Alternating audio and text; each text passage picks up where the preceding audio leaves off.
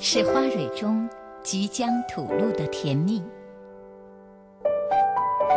爱是风卷残云后天空的明亮，爱是润物细无声的阵阵喜悦，爱是真正明白后的轻松呼吸，爱是很多东西，爱是你在今夜私语时我能够听到的。温柔心跳，诚挚沟通，邀您共享。这里是今夜思雨时。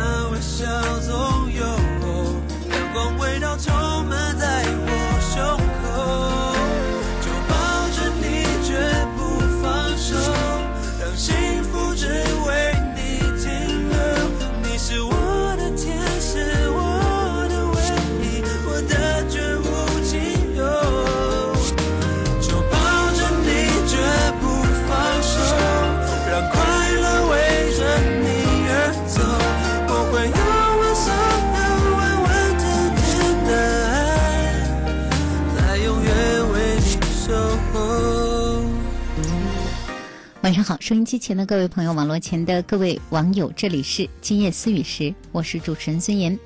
今夜思语时，今天晚上的节目内容和大家分享各位在恋爱中、婚姻中遇到的情感问题。那我们节目中的嘉宾，大家很熟悉的心理专家汪斌博士。最好，各位听友网友，大家晚上好。周三的晚上，一周的时间，我们很快又见面了哈。还是每周都蛮期待这样一个直播的夜晚，能够大家在。电波中去互动，去分享每个人的情感中所经历的，或者在生活中所经历的这样或者那样的事情。呃，有的时候啊，分享可能解决不了任何问题，但是我觉得能有一个人去跟你分享，本身。可能至少对你面对问题的时候的状态，已经是一种疏解和支持了。嗯，那今天各位又会和我们分享什么样的问题呢？恋爱的、婚姻的问题都可以告诉我们，情感的问题只要想和我们说一说的，在这可以通过我们的互动方式来参与，短信发送到幺零六二八八二幺零二五。幺零六二八八二幺零二五是我们现在的短信平台，每条短信的资费是零点二元，可以通过网络和我们来互动。北京广播网我们的节目在音视频的同步直播中，各位可以观看到我们的节目，也可以在视频的聊天室给我们留言，啊，和我们来说一说您想说的话。那这是我们的视频，大家还可以通过微博和我们来互动。节目的微博在腾讯北京体育广播今夜思语时，我个人的微博在新浪今夜思语时，主持人孙岩。大家也可以通过这两个微博和我们来互动交流。那新浪的微电台找到北京地区广播，呃，找到我们北京体育广播，现在就可以收听到《今夜思雨时》在网络上的直播，这也方便了很多在网络上收听节目的各位。大家有什么样想和我们互动的各种各样的方式，告诉我们。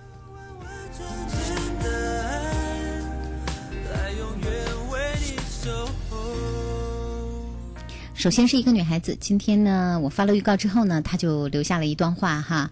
她说希望今天我们在节目当中能跟她交流一下。这个前几天呢，她已经在私信中问到问题了。那她的问题呢，是因为她的男朋友，她是一名要毕业的大学生，但是她的男朋友呢是大专毕业，没有上过高中，而且现在呢，男朋友在续本当中哈。他说自己呢是这个本科即将要毕业，那爸爸呢就特别反对两个人的这段感情，嗯，因为他爸爸觉得对方学历没有女儿高，家庭背景也一般，啊，这个这样的话呢，而且现在家里的局面呢是爸爸天天为这事儿跟妈妈吵架，可能爸爸会说，你看你就宠着你女儿，你就惯着你女儿哈，呃，这个爸爸呢就是呃。这个女儿是这样说的：“说其实爸爸对我特别的爱护，呃，他说我不想让爸爸觉得我是一个不懂事的孩子，我不想拒绝爸爸所有的关心，但是呢，我觉得这个爸爸在这个问题上哈，有一点点没有太明白我的心思。嗯，这个女孩子今天啊，她是这样跟我说的：她说今天我爸爸很可能会听这个节目，她说我写给我爸爸了一封信。”你能不能在节目里读一下啊？嗯，这封信特别的长哈，这个我不可能完全的都读到了，我把重要的他要对爸爸说的话读到了哈。这封信的一开始呢，是这个女儿这样告诉他爸爸的，他说：“这个他觉得啊，这个父亲啊。”啊，是一位平凡的男人，但是却为女儿撑起了蓝天。他觉得父亲呢像一棵大树，始终用自己的身躯为自己的女儿遮风挡雨。他说父亲特别特别的伟大，然后他就说到了很多他对父亲的这种爱的表达。爱的情感，他说：“我知道我爸爸爱我比任何人都重，而且呢，他说我爸爸爱我就像是别人说的那种，怕我含在嘴里怕化了的那种感觉哈。他说，甚至怕我捧在手心里都怕碎了的感觉。他说我都能理解。爸爸也非常非常的优秀，但是爸爸，你可知道吗？你的女儿其实已经。”开始独立了，他说：“爸爸现在给我的这些爱，我特别的感激。但是有一些爱，我会觉得有一点点伤感了。”他说：“我不想批，我不是在批判爸爸哈，但是我只是觉得，嗯，爸爸其实很了解我。那爸爸应该考虑一下我自己的一些感受，因为我对生活，我对情感也有了自己的理解。我的幸福，我自己想去品尝一下。”他说。爸爸，或许呃，您认为您说的是对的，我尊重您的这个选择后呢，可是我就不一定会幸福，不一定会快乐。您的爱我理解，您的爱我懂，您爱我，我更爱您这位父亲。但是我很想让爸爸更多的再了解我一些。嗯嗯，这个听到这儿呢，我都觉得，如果我我是有这样一个女儿的话呢，现在已经估计。呃，这女儿提什么要求就答应什么了，已经基本的这个甜蜜的快晕过去了。对，多懂事的女儿哈。对，因为我觉得她说的非常的体贴，不仅呢有父亲喜欢听的话，更有一些很具体的生活中的细节，真的是感受到了父亲对自己的爱和关心，而且我觉得。他真的已经充分理解了他父亲为什么会这么坚持在他的这个终生幸福的大事上哈。对对对。哎，其实我觉得我们这位父亲不知道有没有在听广播哈？如果在听的话，应该很骄傲。嗯。有这么一个懂事的、懂事理的、体贴的、又关心您的女儿，而更重要的是，你没有觉得你们俩很像吗？比如这父亲。特别有担当，为自己的女儿顶起一片蓝天哈，有情有义有担当。而今天，当您的女儿选择了一个您并不看好的人的时候，她好像也在。按照您的这种有情有义、有担当的做事风格哈，对。但是她今天是不需要依赖您去撑起一片蓝天了。看来她是要和自己的爱人去撑起属于自己的一片天空。嗯，我觉得你的女儿真的很了不起。其实倒过来想想，她的男朋友，那可能高中没有读完，但是今天大专已经毕业了，而且在续本，是个多么上进和要强的。男孩子对，虽然过去的历史我们看上去可能哎看上去没有自己的女儿优秀，但是看到我想他可能是只潜力股。我相信你的女儿啊，一定从你那儿继承了一个好品味，嗯，是吧？他有这样一个好父亲，他一定知道是一个什么样的男人，什么样的品质才是让他获得幸福的。我想也许在。你女儿的眼里，这位男生呢，能给她很多她觉得生命中特别重要的，能让她幸福的东西哈。对，我们也真的希望孙岩老师这个这么的用心良苦的读出这一封信，能促成女儿和父亲之间的交流。我觉得我们并不期盼父亲认可女儿的决定，我们觉得只是希望父亲能给女儿一个机会，去寻找她的幸福，去尝试属于她的人生成长的一个机会。嗯。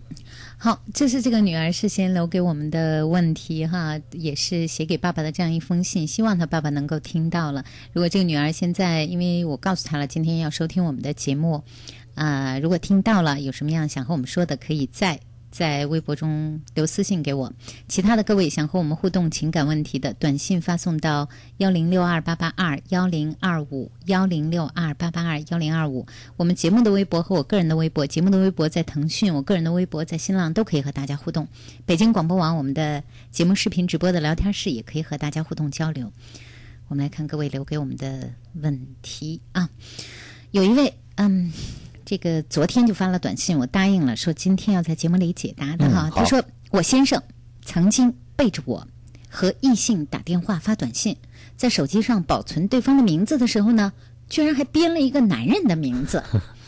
他们俩见过面，虽然这件事情已经过去了，我先生没说什么啊，我先生说没什么，但是我心里一直特别扭。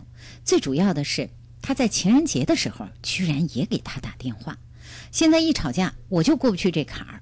嗯，我想知道您是怎么知道这么多的啊？就是说怎么了解到，怎么调查到这么多的细节？而且当您知道这些事实以后，您和先生是怎么沟通的？我只是看到说现在过不了这个坎儿，嗯，呃，一有争吵就拿这个说事儿，但是两个人之间究竟在谈这个事儿的时候是。因为先生好像也没有说，也说两个人之间没有什么，但我不知道在先生说完了，您是怎么表态的？我觉得过不了这坎儿啊，也挺正常的。那做夫妻来讲，特别是可能作为一位女士，看到自己的先生，哎，你说你心里没鬼，为什么要把这名字改成一男生，对不对？啊，那个，那你这个情人节为什么打电话？但其实我们并不知道情人节人家说了什么，是吧？也不知道，你知道这位女士和你家先生究竟，比如说工作上没有关系，或者是不是一个好朋友的关系呢？还有有没有想到他为什么要改成一个？男生呢？我不知道。第一种可能是可能真有什么；第二种可能是我不知道你对你先生和异性交往平时是怎么对待的。对，就有可能有一些先生会这么想：我妻子、我老婆、我女朋友是一个特别敏感的人，有的时候有点小心眼儿，我可不想让她生气哈。我把这个多一事不如少一事儿，我把这个人呢改成一个男人的名字吧。这样的话，其实也没什么，本来就没什么嘛，省得我老婆女朋友生气什么的。哎我觉得孙老师已经非常的到位了，解释了男性的心理，而且我觉得这就让我生出另外一个疑问：嗯，如果夫妻双方是尊重彼此的隐私的，我们不翻查别人手机的话，我想老公可能也没必要改名。你有没有发现？这老公为什么要大费周章的把它改成一个男士呢？嗯，我觉得啊，我们先可以不用去讨论说这个。你先生和这个女士究竟发生了什么？我们暂时也讨论不清楚。对，但我觉得重要的是，就是什么样的一个夫妻关系是你期望的？嗯过不了这个坎儿，就是会觉得先生哎有的事情背着自己，离自己有点远。嗯那实际这个内心最大的期望就是，实际上希望先生一心一意的和自己在一起。那自己怎么样的状态是先生更愿意接近你的？我觉得，如果我们今天还是放这事儿揪着不放，在没有证据的时候，我们宁可判其有罪的话，嗯那我觉得这关系很难缓和，对吗？嗯所以说，说我们最终似乎要证明的是，我要出这口气，我已经不要这个关系了。但是倒过来想想，如果我们暂时抓不到证据，也许一辈子也找不到证据，但是究竟你想要什么呢？你希望两个人的关系更亲密吗？嗯如果是这样的话，用什么样的方式能帮助您？也许不是完全忘记这件事儿，但能正确面对这件事儿。比如说，能不能直直抒胸臆的，而不是说下个结论？比如说，你和谁有什么什么？我觉得肯定有鬼哈。嗯我们能不能说，其实也许你们俩真的没什么，但是我呀，就是想到这件事儿，我就觉得心里有个疙瘩，对啊，我会觉得不舒服。其实用这样的方式，更多的渗透给先生的是，我很在意我们的关系。对所以我有时候可能会吃点醋啊，我不知道有没有证据，或者是不是真的。我觉得，但是呢，我心里就会有这样的感觉。但是如果你传递给了先生的感觉是你喜欢捕风捉影，你总喜欢把小事变大，那先生会离你远去。但是如果这一切的原因是因为你在意他，或者你可以问问先生，这样会不会这样的方式会不会让对方觉得不舒服？我觉得其实啊，要想清楚一点，就是是不是想要修复关系。对嗯嗯，两个人之间这样的故事也不少，在生活当中哈，有的时候也许对方可能真有一点什么，但有的时候好像人的这个情感其实也分很多很多的层面。比如说认识了一位异性，可能觉得哎挺聊得来的，或者有什么地方相互有那么一点点欣赏，有的时候想打电话聊聊聊天儿。说几句，甚至可能在一些特殊的日子的时候，给一些对方的问候，这都是有可能的。真相当然只有他先生自己心里知道了，但是。呃，当事人往往是这样的，就是最重要的是，你究竟想和你之间的伴侣关系往哪里去走？对，嗯，如果你过不去这个坎儿的话，你自己也不痛快，对方也不痛快。没错，关键是对于未来的每一天，你是不是希望先生对自己越来越好？嗯如果这样的话，我们能不能暂时搁置一下这个吵不清楚的、也争不明白的问题对，而去想想怎么做，能让两个人朝着你想要的方向稍微前进一点点？有的时候，真的两个人当关系缓和了，我们彼此能够重新的信任，对感情有了安全感，其实可能很多问题就不是那么大的问题了。嗯一位发短信的朋友现在说：“我真的没有办法和我的自闭女友沟通了，我特痛苦哈。我的女朋友吧，她像个木头人一样，一声不吭的呆着，也不和我说话。我就想问问，那我有必要和她继续下去吗我首先想问是怎么开始的？？” 对，那照你这么说呢，这木头已经成了你女朋友了，那你怎么开始去接触她的？嗯她吸引你的部分是什么？你们在建立男女朋友关系，给她一个清楚的界定之前，至少也有一些交流，对不对你不可能一开始你遇到的就是一个像木偶一样的小女孩，木偶一样的女，朋友，没法开始，对，对对？根本就没法开始，一定是有什么两个人至少有一定的互动，才会说你是我女朋友，对是吧？所以我想，孙老师经常提醒你了，想一想开始的时候是不是这样？他会不会突然变成这样？是发生了什么？还有，如果一开始是这样，你们的成功经验是什么？也就是说，你们怎么谈到今天的？嗯，当然，我们并不是说一定要坚持或者一定要放弃，这个选择要你自己来做。但是，我觉得你应该反思一下，在关系的开始有没有他和你互动比较好的时候，那个时候是怎么样的？现在什么改变了？还有另外一个，也许说明你们俩是不是真的合适，在沟通方式上能不能在一个频率上去交流，这很重要。但我想啊，这一切都需要跟对方进行一下确认。她既然还是你的女朋友啊，既然还愿意和你坐在一起，承担一个女朋友的角色，她对关系一定有感受，一定也有期望。但是我就觉得你应该问问她，她会觉得，比如说，哎，想交流吗？或者说我有时候想跟你交流的时候，你不理我呀，我觉得还挺难过的，因为特想跟你多说两句，想知道你怎么想的。我不知道你有没有用过这样的方式尝试去了解他。嗯，好，刚才那位呃妻子就是这个纠结丈夫打嗯电话的那位妻子，她说她发了条短信啊，她说我只是想现在把这件事儿从心底里说出来，我们现在的关系还好啦，我也知道原来的自己做事儿说话也有不妥当的地方，非常感谢汪斌老师给我的解答。我首先觉得我太高兴了哈，听到两个人现在关系已经越来越好了，而且我觉得还有一点让我特别佩服您的一点，就特有反思精神。对对啊，其实我们刚才说了半天，哦，原来您都做到了。对，啊，比如说，有一些人在发生这样的事情之后，真的，呃，有些人会觉得我从来都没错啊，你为什么要这么对我啊？有些人会觉得，哎呀，是不是我过去有的地方做的不够好？有些什么样的地方让我们俩疏远了？嗯，如如果说这个女士是有这样的一个精神，真的是挺可贵的对，其实这也再次说明了，在两个人的关系里呢，我们永远能控制的是我们自己。至于别人会不会改变呢？往往取决于我们对待别人的方式。所以说到底还是在我们的身上。在两个人关系里，什么才会主动，什么才不被动呢？就是永远在关系出现波动的时候，想一想，我应该承担的那部分责任是什么？我能做的是什么？当你承担了相应的责任，当你做了相应的努力，如果事情再没有解决，我想至少你离开的时候可以问心无愧。嗯至少你终结这段关系，有一天回想起来的时候，你会觉得无怨无悔。但不管怎么样，我想如果带这样的心去做努力的话，往往情况就会有所改变。就像刚才给我们发来短信的这位女士，我真的谢谢你给我们的分享。另外一位问到哈，说这个，嗯，我是九零后的一个男生，现在我在北京上学，而我喜欢的那个女孩子呢，在深圳工作，她是我高中的同学，现在单身。我现在，我现在非常希望和她去表白，合适吗？再者呢，就是我还没有毕业呢，天各一方哈，这样的恋爱，你们觉得会成功吗？嗯表白，我觉得真的没有什么不可以的哈，双方都是成年人，我觉得你完全可以去表达对对方的好感，但是我感到了你表达背后这个迟疑和踌躇是有原因的。天各一方，相隔这么远的两个城市，异地的恋爱进行起来真的是需要花费更大的心力，但是会不会成功，我觉得取决于两个人对这段感情的信心，以及基于这个信心每天所做的努力。但你还没有表白呢哈，对方好像你也暂时不知道会有什么样的反应，对不对？嗯我觉得一步一步的来，先用你的方式表示出对对方的好感，看看对方会不会接招，看看对方会不会也对你有好感，看看这段关系究竟能不能变成恋爱。我们在想怎么去经营这段恋爱。但是我觉得有一点你非常聪明，就是你有在开始之前就有非常认真仔细的想到了这段恋爱可能要面临的困难。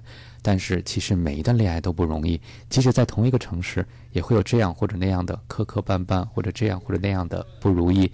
在感情中呢，克服困难永远是磨练我们情感纯度的一个重要的方式，也是逃不了的功课。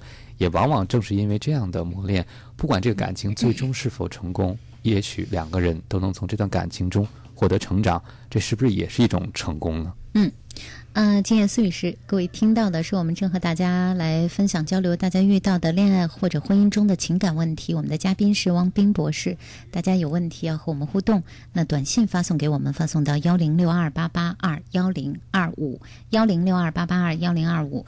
北京广播网我们的节目在视频的直播中，大家可以观看，可以在视频的聊天室给我们留言。通过我们节目在腾讯的微博和我个人在新浪的微博，也可以和我们互动交流。新浪的微电台现在也可以收听到我们的节目。有位短信问到的是，呃，他说：“你们帮帮我吧，我总是听到我男朋友转达他妈妈说我的不足和短处，我应该用什么样的态度去面对他妈妈呢？”嗯，赶快拉你的男朋友来听我们的广播哈。下面这段话就是跟他说的。嗯嗯 呃，其实我想呢，我特别想提醒在我们收音机和网络那头正在和女生谈恋爱的男生们，呃，千万不要随便的转达这样的话，包括结婚以后为人夫。那为人父的时候，更不要轻易的去在两个你这么重要的人之间去转达这样的话，这个太糟糕了这。婆媳关系的不好，有很大一部分都是因为这个中间这这个话传的不妥。对，其实一个智慧的或好的做法，应该是两边往好里说，对吧？嗯起到一个润滑剂和起到帮助两个人沟通的作用。结果现在可好，制造出了一个这么大的矛盾。对，哎，我觉得你看你笨手笨脚的，我妈都说了，你这红烧肉永远都烧的不好吃，就没我妈做的香，是吧？嗯，这个真的是挺打击人的哈。作为对，有些时候好像是随意说的，对，作为女生真的会觉得很挫败哈，嗯觉得这一辈子也打不过、打败不了你妈了哈。嗯别说打败了，可能争取个呃这个平分天下都很困难了。我觉得作为女生呢，那既然你这个男朋友呢，好像还在这个恋爱方面缺乏一些智慧，我们呢不妨您看您发短信了，就证明您比他有先见之明哈，想到怎么有策略的去应对这件事情。我觉得就跟你男朋友坦白的去说，比如说啊，我知道其实你妈妈可能是对我有很多的要求，因为我觉得你妈妈想给你找一个完美的儿媳妇。其实我也特别想变得更好，我也想成为你们家一个更优秀的成员。但是如果你总是这么转达的话呢，我觉得没不仅没帮了我，还让我特别受挫。啊，而我觉得呢，我愿意朝你妈妈的方向努力，我也特别希望你能够帮助我在你母亲面前树立一些正面的形象，啊，希望你的男朋友也发发扬他传话的精神哈，但是把传话的内容从消极变成积极一点，而且我特别希望你能跟你男朋友说，如果你对我有意见，你也可以直说，对吧？也没必要去转述别人的话，比如说，如果你和你的母亲。都认为我有一些地方做的不妥，我也希望你告诉我，但我并不希望你用转达的方式，或者说你还可以跟他进行一些个简单的换位思考的讨论，比如说，如果我老转达我爸爸对你哪儿不满意，你会怎么想呢？嗯，如果要是觉得这个关系啊还是有很多可以争取和改变的地方，我建议呢，我们还是心平气和的，按照我刚才讲的方式去跟他说说，就是我们不拒绝别人提出我们哪些地方需要改进和成长，嗯但是我觉得这样的方式会让我很受伤，甚至我会放弃改变的动力，我会觉得很绝望。那更希望你男朋友能够向他的母亲去说，虽然我的女朋友啊。可能在很多地方让您不满意，但是知道吗？他是在背后默默的努力，希望有一天能够让你满意。嗯好，这个的所有的男朋友还有将来的丈夫，可能都要学着这样的一个技巧哈，才会让家里边更平安无事。是，另外有一位朋友在问说：“这个汪斌博士，我我女儿二十一岁，持着性与爱可以分开的观点，接二连三的有男友，都觉得不合适，谈不上爱，又彼此喜欢对方，保持了一种性的关系，您怎么看呢？嗯，在二十一岁这个年龄，我觉得作为成年人，刚刚进入成年的生活，开始有了选择生活，包括选择亲密生活的一个机会。还有第二条，嗯我再念一下哈。我刚刚看到，这种行为会不会影响未来的情感生活？是否女儿的克制力差所导致？我们期望她能将自己的爱完整的献给所爱的人，克制爱与性分离的行为。所以很想听听你们的建议。嗯，呃，我刚才讲到了他在二十一岁啊，我觉得这是人生的一个热切的探索期。嗯，我们并不清楚为什么他会有这样对人生看待的方式，但我认为这个东西没有绝对的错和对，呃，也不能说他做错了，只是对他来讲，他能够把两件事情拎得清，他愿意用这种方式去保持一种介于爱和某一种亲密之间的喜欢。呃，发生一些亲密关系，他觉得这是可以接受的事情，因为每个人选择的生活形态和生活方式都不同。但是，我觉得作为父母，我特别能理解您作为父母的一个考量，会觉得，哎，这样的方式会不会影响他以后投入一段关系呢？这样时间久了，会不会他自己对感情都没有信心了呢？所以，我想您提出了一个很好的方向，就是能不能也把完全的爱。包括自己的身体献给自己那个真正爱的人，我想这可能也是做父母的一代人所一个遵从的价值观，所推崇的生活方式。啊，两代人之间有不同的生活选项、选择方式很正常。但是，我想，如果要我们能够去影响女儿，我想第一步先要成为女儿的朋友。当您问我有什么看法的时候，我会觉得您对女儿有很多的不认可。这个不认可会不会影响您和女儿的关系？呃，很多的时候，父母和女儿在一起，和孩子在一起，我们都想着急的改变他的选择，但是忘了，如果和他关系不好，我们越着急，孩子可能越逆反，越跟我们对着干。所以，我想应该把一个好奇的任务交给您，有没有在不评判的基础上去跟女儿聊一聊？你孤独吗？嗯，你会觉得这样的关系真的让你满意吗？你会遇到挫折吗？哎，其实这些人和你这个关系呢，不近也不远。你会不会特别渴望有一个人，就是和你是彼此的一对一的忠诚的性或者爱的关系，让你觉得是安全的，是可以依靠的呢？嗯、其实我想更多的保持一开放的心态去跟孩子讨论。当我们抛出一些问题的时候，孩子其实自己也在思考自己的人生选择和自己的需要究竟能不能对上号，就是他的方式能不能对上自己想要的东西。我想这可能是能够去接近孩子的第一步。当然，我们不知道能不能最终改变一个人，因为改变谁，包括改变我们自己，都是这么困难的事情。但是，我想我们作为父母，或者作为他的朋友，或者作为他生命的陪伴者，我们能做的第一步，至少是先去了解一下孩子的内心，嗯走近他。他这样做，也许有他的选择，也许有他的原因，甚至有些原因和我们有关，但我们一直都不知道。嗯好，呃，这是这位妈妈，应该是是位妈妈吧？妈妈的短信。其他各位有情感的问题，无论是您自身的，还是您和伴侣之间，或者是您身边的某一位亲人朋友的情感问题，想和我们互动交流的，短信发送到幺零六二八八二幺零二五。广告之后继续我们的节目内容。创新是好的改变，创新是智慧的改变，创新是为生活而做的改变。生活因为创新而与众不同，人生因为智慧而豁然开朗。AM 六零三，北京故事广播人物空间，六月一日起，每天七点三十分和十七点三十分，智慧开启，创新点亮生活系列访谈，让我们以创新点亮生活。关注广播评议节目，北京电台二零一二年第十七届听评月活动从六月一号到三十号举行。精说成绩，细挑毛病，多提意见，建言献策。六五六六幺五六六。B o l o 点儿，你干嘛呢菠萝，菠萝啊，菠萝 r b c 点 c n，哎，菠萝什么菠萝啊？就是北京电台的菠萝呗。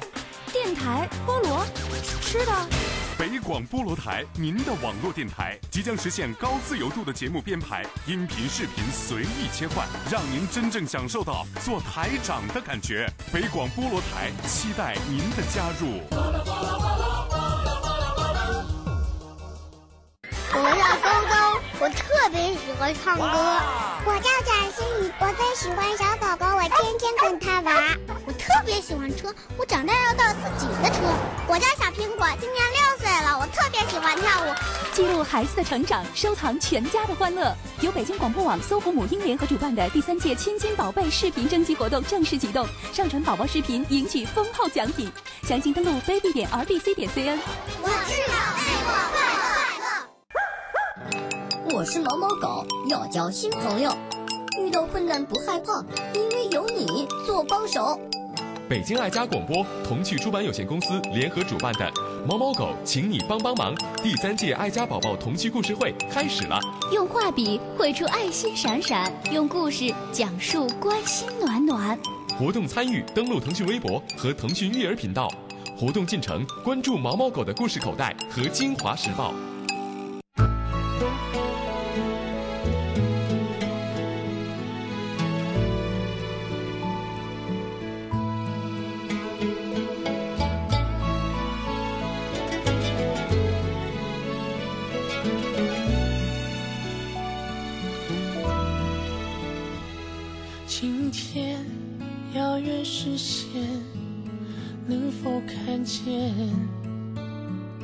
爱的极限？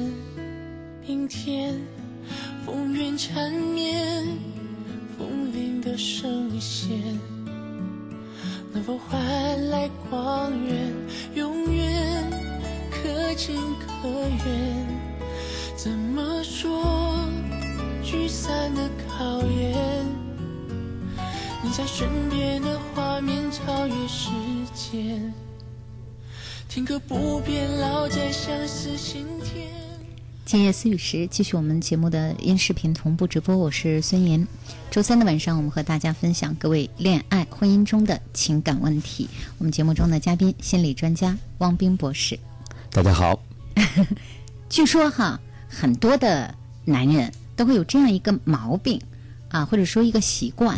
走在街上，看到漂亮的女孩子，眼睛就跟着走了，嗯、眼神就跟着走了，嗯、是这样吗？我觉得欣赏美是一个很正常的本能性的反应，这是一个我们听友的问题，是吗？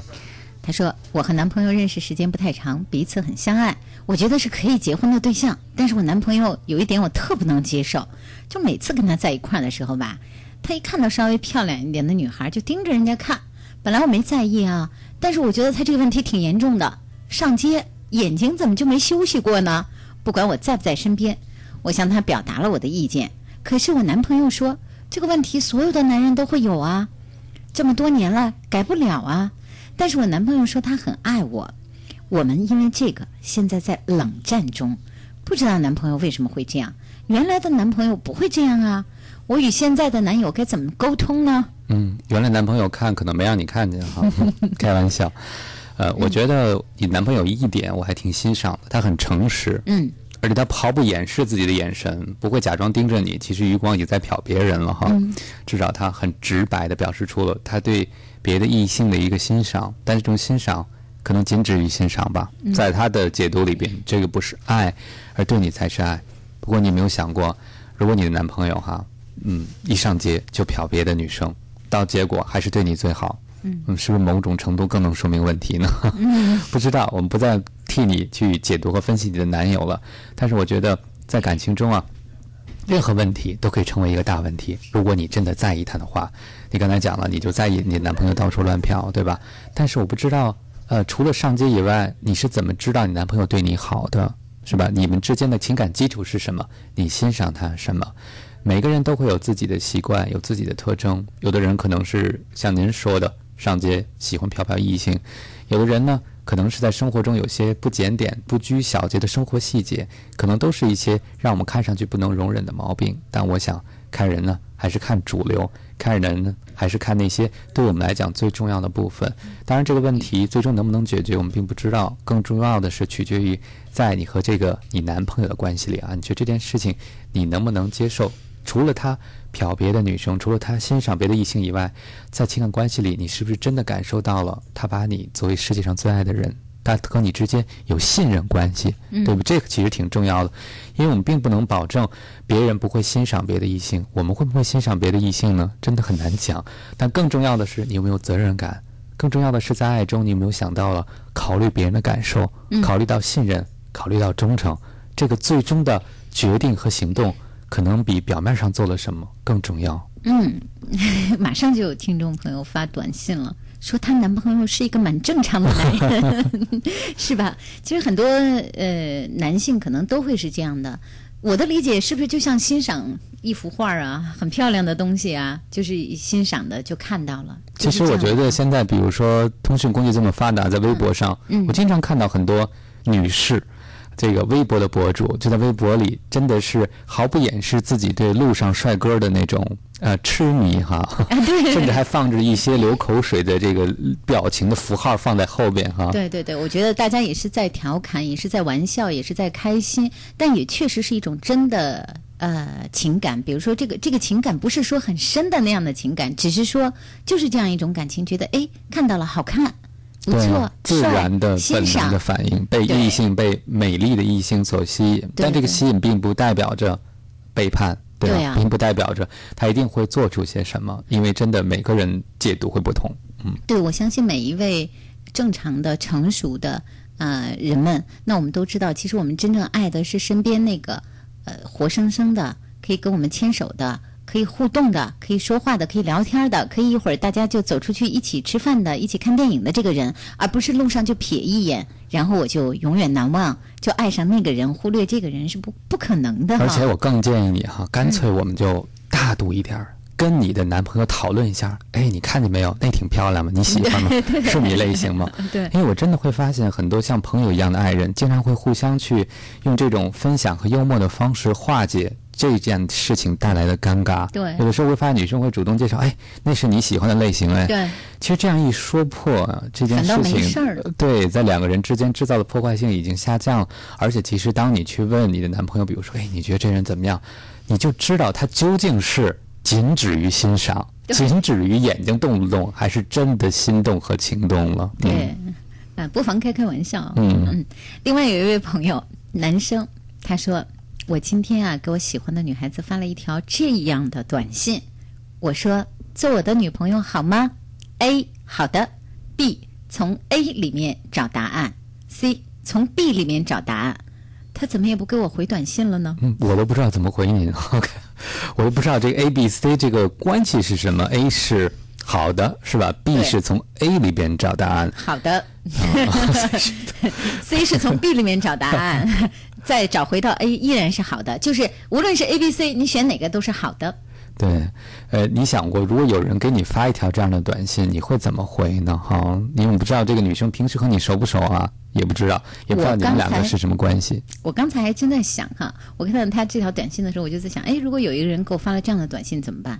即便我对他这个，除非是我对他真的正中下怀，好的，好的，好的，嗯没问题，就等着这个消息对对，就等着嗯这个消息。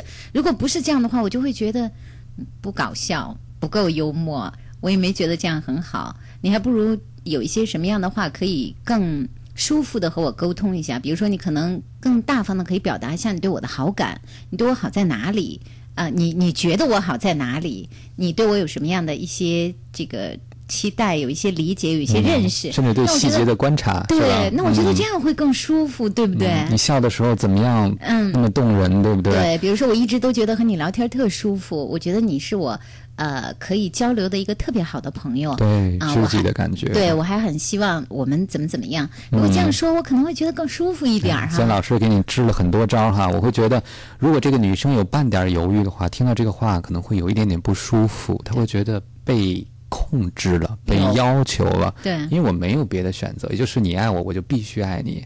那如果他真的是正中下怀，可能觉得挺好；如果他有点犹豫，就会觉得，哎，本来美好的情愫这一下就被破坏了对啊！对这个刚开始养成的好感，所以啊，你赶紧就按孙老师刚才给你支这招，我不知道我说的对不对啊？干脆就发个短信回转一下。哎，你是不是觉得不知道怎么回我好啊？真抱歉哈，我刚才其实就是想幽默一把，但是倒过来我想想，这幽默技术实在不高。我只想表达一下，我觉得你是个特棒的女孩子，是吧？希望有机会我们多了解一下。哎，给自己也回旋一个余地，给对方也回旋余地，再看看对方有什么反应。嗯，好。另外。说帮帮我啊，王斌老师，我和男朋友交往两年了，他们家要求我考研，会做家务，还要工作好，我该他们说什么就做什么吗？嗯，他呢？他要你考研吗？他要你既做这个科学家，又做家庭主妇，要做得很好吗？他是怎么个态度？对，没有他，只有他们。嗯，还有你想不想上研究生啊？是吧？对，也没有讲到自己。我不知道你在对方眼中，或者在对方的家庭眼中，是不是个言听计从的人？但我觉得呀，没有必要对方说什么就做什么。嗯，第一要考虑的是你究竟愿不愿意做这事儿。第二，如果不愿意做，你委屈自己，你觉得这个牺牲值不值得？为了这个感情。第三要考虑的是，究竟你爱的这个人，这个和你一起生活的人，他对你有这个要求吗？这个才是最重要的事情。我想，对方的家庭呢提出这样的要求，更多的是希望你外在条件上可能和这个你的男朋友是比较匹配的，对你期望比较高。那我觉得，其实啊，很多事情不一定考研才能做得到哈。更重要的是，很多职业的发展啊，很多个人素养，未必是简单的教育可以达成的。个人素养的提升和成长有很多种方式，但我觉得你要不要做，更多的取决于。你自己要不要做？你想不想做？如果你不想做，想做这个牺牲吗？如果仅是为留住关系而做这样的事情，你会觉得委屈吗？这个委屈你能消化得了吗？那当然，说一千道一万，还是如果对方能不能接受你不上研究生呢？他是怎么看待这件事情的？嗯，好，其他的朋友，大家有情感的问题，恋爱中的、婚姻中的，继续告诉我们，短信发送到幺零六二八八二幺零二五幺零六二八八二幺零二五。网络和我们互动的方式是北京广播网我们的视频直播，大家可以观看，可以在聊天室留言，还有我们在节目。我们节目在腾讯的微博“北京体育广播”今夜思雨时，那我个人呢在新浪的微博“今夜思雨时”，主持陈孙岩，大家也可以通过微博有私信留给我们，或者有什么样的问题，用各种各样的方式告诉我们。我们呃有另外一位朋友哈是这样说的，说这个嗯有一位啊有一位女孩子，她说我男朋友吧是服装专业的，我男朋友一直不承认他看别的女生。刚刚王斌老师说的那个男友其实是挺诚实的，我呢对我的男朋友就逼供了。后来我男朋友也招了，说是为了专业需要。其实啊，我只是希望男朋友不要隐瞒，诚实的告诉我。但是为什么男友每次在这问题上都不承认呢？亏了节目里的这个话题，我们俩边听。边解决了我们的问题，谢谢你们。哎，真的有意思哈！很多的时候，在爱人之间的话题就是一层窗户纸。嗯，但是如果我们能够有机会有第三方抛出这样一个话题，两个人在讨论的时候就可以把它外化了，当做别人的事情来说，很多事情呢就可以轻松的面对了。所以，真的在两个人处理不好的时候呢，有的时候可能我们为什么要寻求专业帮助呢？真的，有的话呢。当着另外一个人抛出来的时候呢，我们可能有些话才能真正说出来，真正把自己的心里话讲出来。其实你男朋友为什么每次都不承认呢？因为你每次都逼供哈，你越不逼逼供，他估计就越不敢承认了。嗯嗯，另外一位朋友在问哈，他说这个想问一下王斌博士，他说我啊这个呃最近谈了一个女朋友，谈了有一个多月的时间了，但是我怎么就是没有爱他的感觉呢？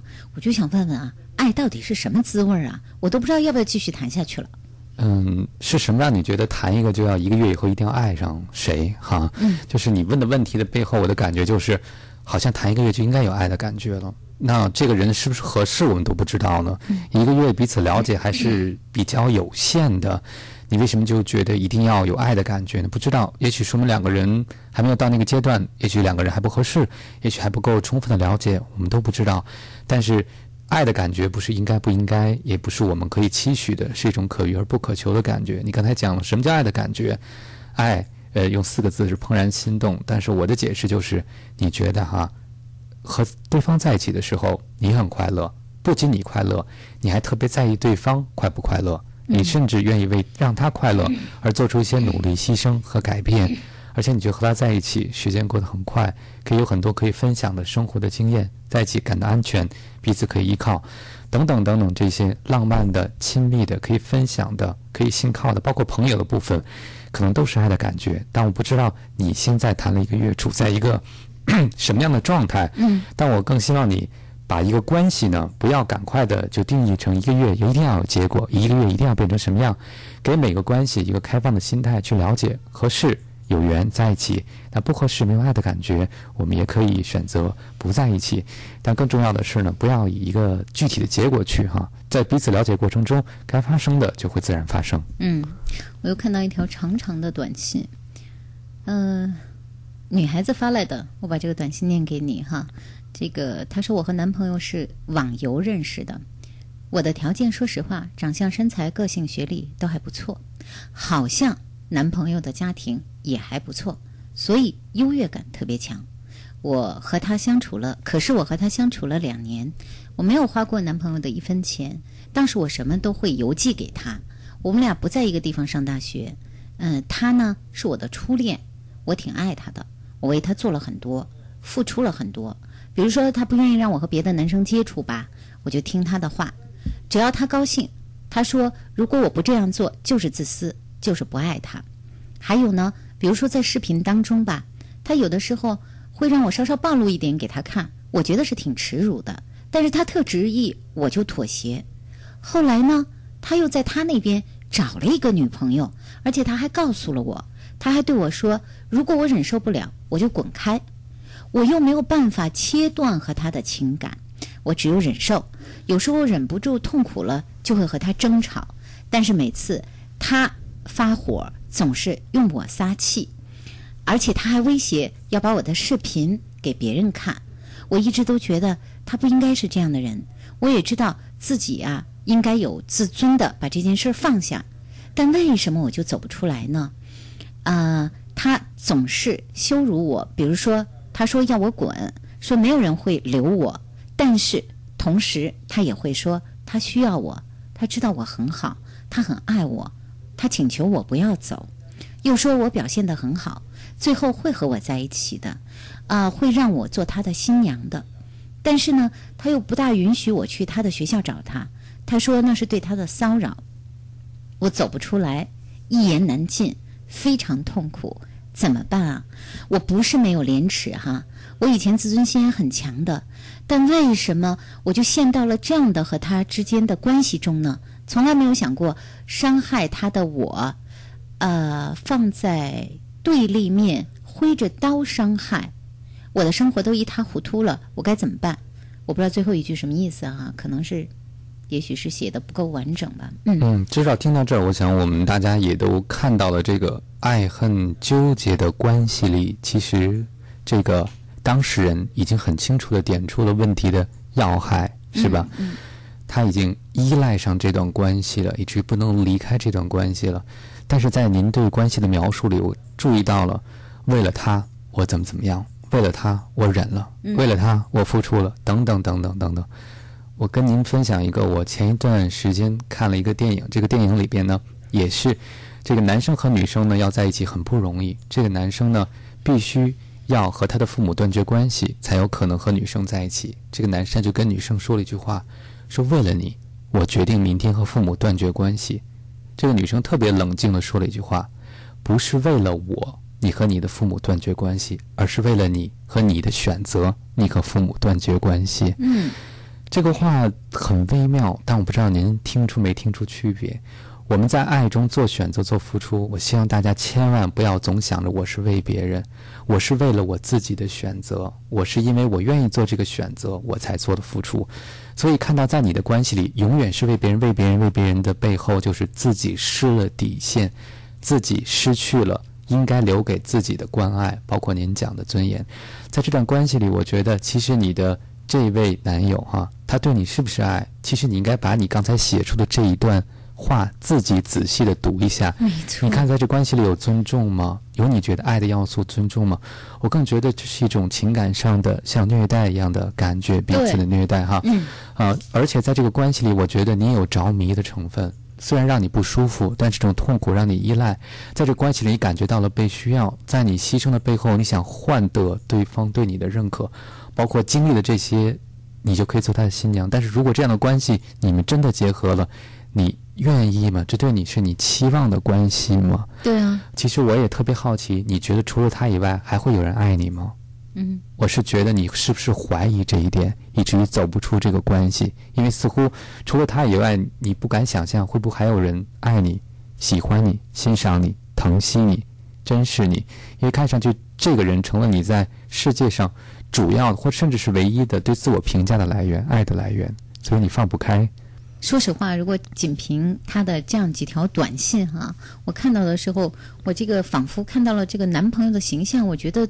其实描述的像恶魔一样的一个形象哈，我真的不知道这个女孩子，呃，哎，会不会有一些人，他真的就是明知道，就像他说的，我知道对方是这样的一个人，我知道其实我的痛苦远远大于我的快乐，但是我就是现在里面不出来，也是有一种自虐的。这样一个情节，其实他们俩更像一个施虐和受虐的关系，在情感上，好像是。那我想，在这个关系中，两个人都获得了各自的，其实不能叫快乐，是一种某种心理上的满足感。比如对方通过呃羞辱你，通过控制你，他获得了力量感。但倒过来讲，通过羞辱和控制别人才能获得力量和自信和自我完整感的人，其实也是不自信的人，对吗？对啊。那从另外一个角度，你通过跟这样一个你觉得有力量、能够掌控你生活的人有这样的亲密关系，你会觉得自己可能是安全的。从某个角度哈，是通过和这样的一个人在一起，在这个关系里，你感觉到了自己是。呃，在无价值的时候，还感到了自己的被需要，但是这个背后，我想可能是自我价值感不足的一个表现。那如果真的我们这节目太短了，帮不到您的话，您如果觉得这个关系让您实在是无法接受了，我特别希望你自己看看你刚才写的这个对关系的描述。如果需要的话呢，你可以寻求一些专业的帮助，来帮助你走过人生的这个最低谷。看起来现在你已经做不了其他任何事情的这个时间段，嗯。嗯另外有一位朋友在问哈，说生活中老婆花钱太快了，一个月的生活费十来天花光了，一个小小的东西都看不到，钱用在哪儿了，老婆自个儿都不知道。我们俩生活并不富裕哈。我怎么跟老婆沟通这事儿啊？你们家谁管钱呀？看来是老婆吧。这个老婆管钱，十几天生活花完了，后半个月吃什么呀？对呀。其实我会觉得，一般谁管钱压力会大一些。对，就谁管钱手里会紧一点。对啊，因为你要想这个支出，你会觉得哎，花钱地方好多呀？我刚才是猜的，我不知道是不是老婆管钱啊？啊，还是说就是他掌握卡，但实际上可能你来承担家庭财务的计划。结果呢，他提前把你们的公共户头上钱都花光了。那我觉得，如果给他一个机会理财和管家，会不会让他感觉到哦，生活的不容易的地方，会不会让他？这个能够珍惜一些，还有另外一方面呢，就是说他怎么有权利把你们俩的钱都在十几天内就花光了呢？可见你是个二十四孝的老公啊，而且到今天还不知道怎么跟老婆去说，是不是？对。哎呀，太善良了哈！但这个善良是个残忍的慈悲啊，结果两个人都要喝西北风了。对。所以我觉得我们要在婚姻生活中啊，还是要谈钱，因为钱是生活的基础。